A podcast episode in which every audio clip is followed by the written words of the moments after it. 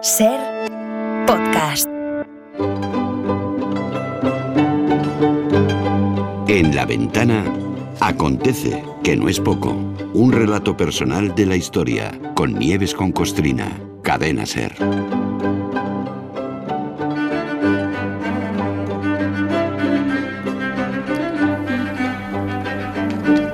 Hola Nieves, buenas tardes.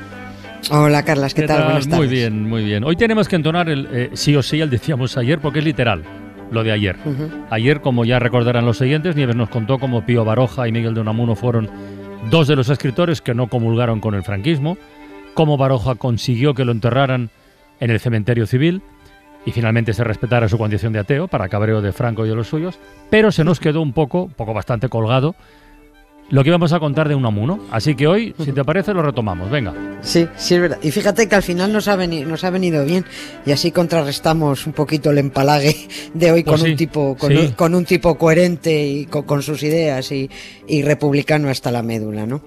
Va a venir muy bien. Dijimos que si el 30 de octubre fue el día que murió Pío Baroja, ese mismo día, pero 20 años antes, comenzó de forma oficial, porque extraoficialmente ya había empezado, el acoso y el derribo de Miguel de Unamuno. Ese día de octubre de 1936, el día 30, tomó posesión el nuevo rector de la Universidad de Salamanca. Se llamaba Esteban Madruga, pero bueno, este señor carece de todo interés, o sea que no hay nada más que decir. Dos días antes, el 28, el boletín oficial de la Junta de Defensa Nacional de España, lo digo con un rintintín, eh, publicó el decreto por el que el golpista Francisco Franco dijo vengo a disponer que cese en el cargo de rector de la Universidad de Salamanca don Miguel de Unamuno y Jugo. Eh, fíjate que era la segunda vez que lo cesaban como sí, rector. sí, sí. Primero lo cesó Azaña, que se llevaban a matar los dos. Franco lo repuso eh, porque pensó que era uno de los suyos y además lo, eh, lo nombró rector vitalicio. Y Franco tuvo que volver a cesarlo porque resultó que Unamuno no era uno de los suyos. Eso del boletín, eso que he leído así con Ujú. ritintín, del boletín de la Junta de Defensa Nacional de España, Bueno, es se, la se manera llamaban que, así, ¿no? Es que se llama, no, es como lo llamó Franco. Claro, claro, se como- así. claro, sí, sí, eh, sí, es, es- era el BOE, el BOE, pues es la manera que tiene la, la derecha de enmerdar el lenguaje, porque ni son nacionales ni defendían España, dieron un golpe de Estado, asesinaban y hacían desaparecer españoles, se cargaron la democracia y organizaron una guerra que trajo cientos de miles de muertos y cientos de miles de represaliados. O sea, eran antipatriotas, hoy, más que nunca, rojigualdas. Que la vida te dé todo lo que merezcas. Que recojas un día lo que sembraste ayer. Y al menos por un instante se haga justicia en el mundo que comprendas ahora lo que nunca quisiste entender. De todas formas, aunque las represalias contra Unamuno comenzaran a finales de octubre, el día que marca de verdad su destino, ya lo hemos contado muchas veces, ¿ya? fue, el- fue el día Oh, 12, madre. ¿eh? tras aquel Claro. enfrentamiento con, con Millán Astray. Sí, sí, sí, aquel, día fue, fue tremendo. El, el repudio social empezó ese mismo día, Mm. ese, ese 12 de octubre, eh, por la tarde, cuando Unamuno ya se acercó al casino de Salamanca y tuvo que salir acompañado por su hijo Rafael porque le estaban breando insultos. Eso, eso ya empezó. Ya nunca más volvió a pisar el casino. El, eso era el repudio social, digo, pero el repudio político local se consumó al día siguiente de que Unamuno llamara incultos a los falangistas, cuando la Corporación Municipal de Salamanca lo expulsó como concejal y anuló su nombramiento como alcalde honorario. Por, dijeron ellos, a- a- atento, A eh, ver, haber a ver. incurrido en el delito de incompatibilidad moral corporativa, vanidad delirante y antipatriótica actuación ciudadana. Joder. No se pueden decir más tonterías en tan pocas líneas. Otra trampa, otra trampa de, de la derecha con el lenguaje, el llamar antipatriota al patriota cuando los antipatriotas son ellos.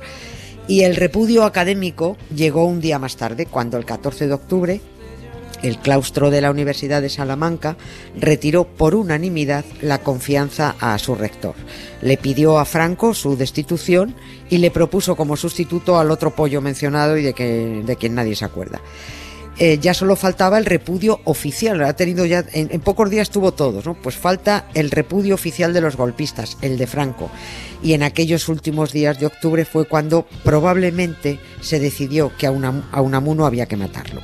A ese señor tan de derechas y tan cristiano y tan antimonárquico no lo iban ni a doblegar ni a ganar para la causa. Eso ya estaba clarísimo. Unamuno era íntegro, no, no, se casaba con nadie.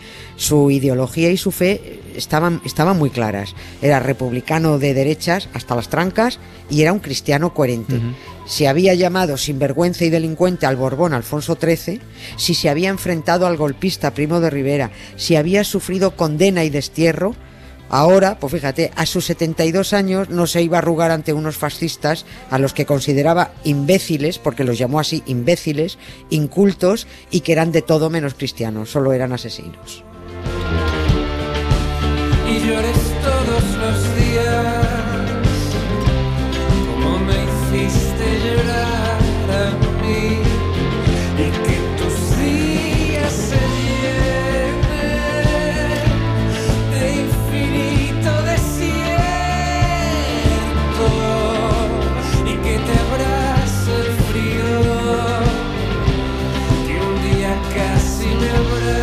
dicho antes que Unamuno ya no pudo regresar al casino, por ejemplo, pero es que tanto repudio político, social y tal provocó que no pudiera salir de casa, aunque, nunca le habían arrestado, ¿no? Fíjate, es que nunca, Nunca le arrestaron. No, no hubo orden de arresto, pero es que si salía ya sabía él que lo No. iban a matar, por eso no salía, o sea, era un arresto, pero disimulado.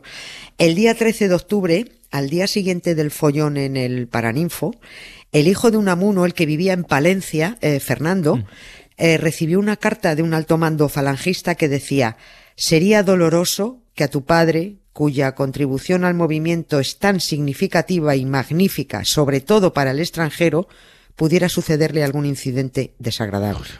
O sea, más clara no bueno, la, la amenaza estaba, vamos, clarísima. Aprovecho y digo que hay, que hay un nuevo y, y magnífico libro con muchísimos más datos, pues está saliendo tantas cosas que nos han mantenido ocultas. Bueno, pues hay muchísimos más datos sobre este acoso y derribo a Miguel de Unamuno, con muchas nuevas referencias del caso en, en la prensa extranjera. El libro es buenísimo.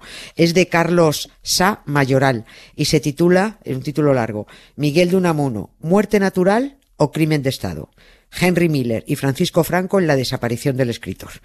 La pregunta del Sí. título es retórica. Es retórica, ¿no? ¿no? Sí, Sí, sí, porque sí, sí, fue un crimen de, de Estado. Eh, recomiendo de verdad el libro porque está, es, tiene unos datos estupendos.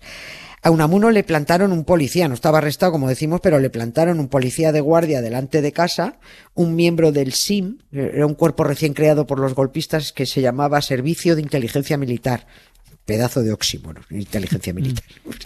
y ese tipo tenía orden de disparar si le veían subirse a un coche, porque es que la frontera con Portugal estaba ahí mismo. Querían matarlo, es verdad, pero no querían hacerlo a lo bruto, porque querían que la figura, era lo que hablábamos ayer, que la figura de ese intelectual con tantísimo prestigio dentro y fuera de España, recordemos que le iban a dar el Nobel en, en 1935, eh, pues que ese tipo con tanto prestigio, pese al incidente con Millán Astray, pues que esa figura siguiera unida a los golpistas, a los fascistas. Necesitaban defender que Unamuno era uno de los suyos. Y por eso había, permítaseme la palabra, había que morirlo, más que matarlo. Ya, ya, ya. Me- Menos mal que Unamuno, durante su arresto domiciliario, como esa cabeza y esa pluma no paraban quietas, fue dejando innumerables, innumerables rastros de su oposición a los golpistas, de su antifascismo y de constantes denuncias de los asesinatos.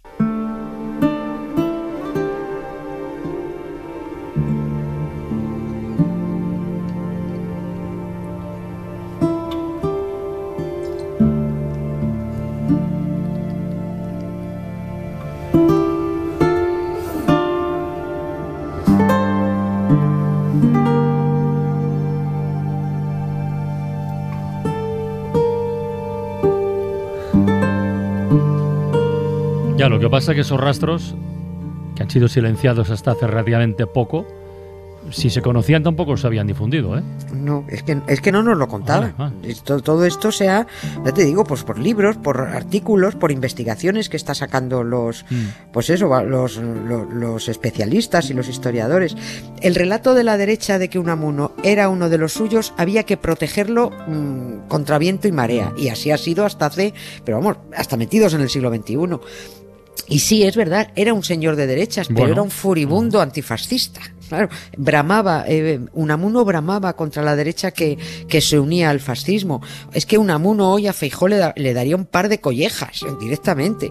Y precisamente porque la derecha ha manipulado tanto su figura, eh, silenciando y ocultando su verdadera postura, Unamuno debe ser objetivo de la memoria democrática, para arrancarle de quienes se lo, se lo apropiaron. La familia además lo agradecería.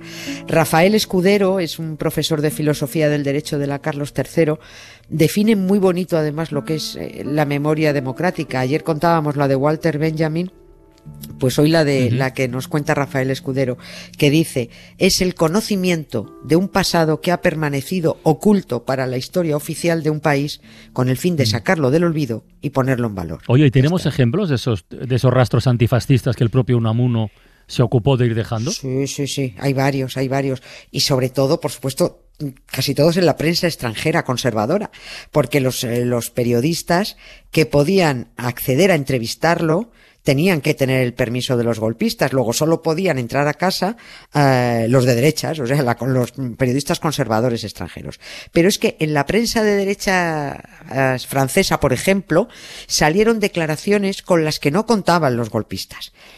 Mm, un ejemplo clarísimo, una revista francesa muy, muy, muy de derechas, se recogieron declaraciones en donde quedaba claro su rechazo a los golpistas, eh, porque claro, recogían sus declaraciones pero no las censuraban. Una cosa es que fueran de derechos pero no había censura.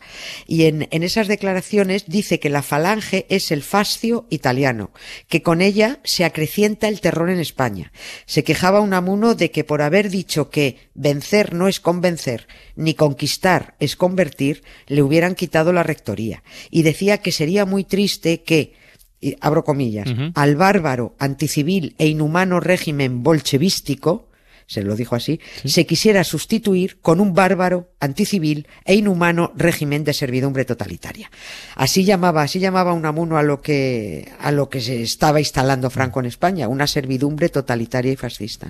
Esto salió publicado en Francia el 10 de diciembre y sentó fatal, sentó fatal en España. Bueno, en España quiero, sentó fatal entre las, eh, entre los golpistas, porque a la vez a la vez de esto, el, mismo día, además, el periódico de la Grapa, el ABC golpista, el de Sevilla, no hacía más que publicar cosas que pretendían demostrar que Unamuno era partidario de los golpistas. Bueno, lo de los bulos del ABC viene de antiguo.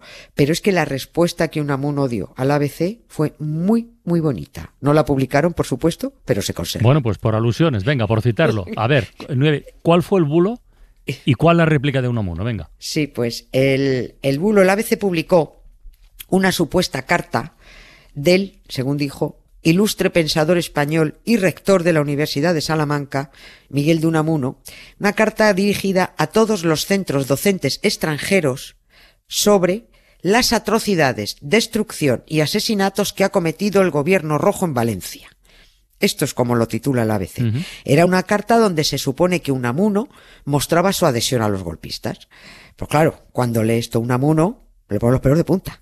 Unamuno agarró papel y pluma y escribió al director del, del ABC, del ABC golpista, Juan Carretero se llamaba, llamándolo de todo menos bonito.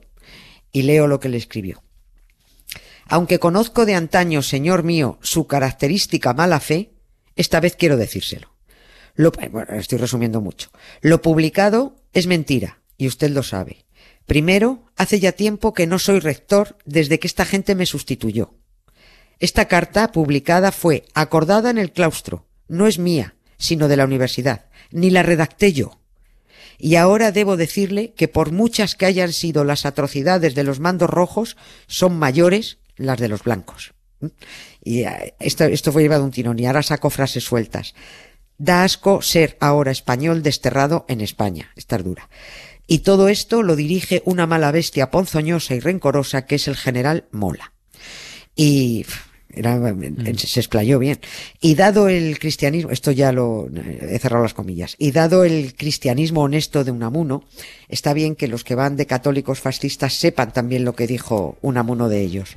Los métodos de los fascistas no son cristianos, sino católicos a la española tradicionalista, es decir, anticristianos. La carta, esta carta está fechada el 11 de diciembre de 1936. Veinte días después, Miguel de Unamuno fue asesinado en su casa. Nevaba en Salamanca.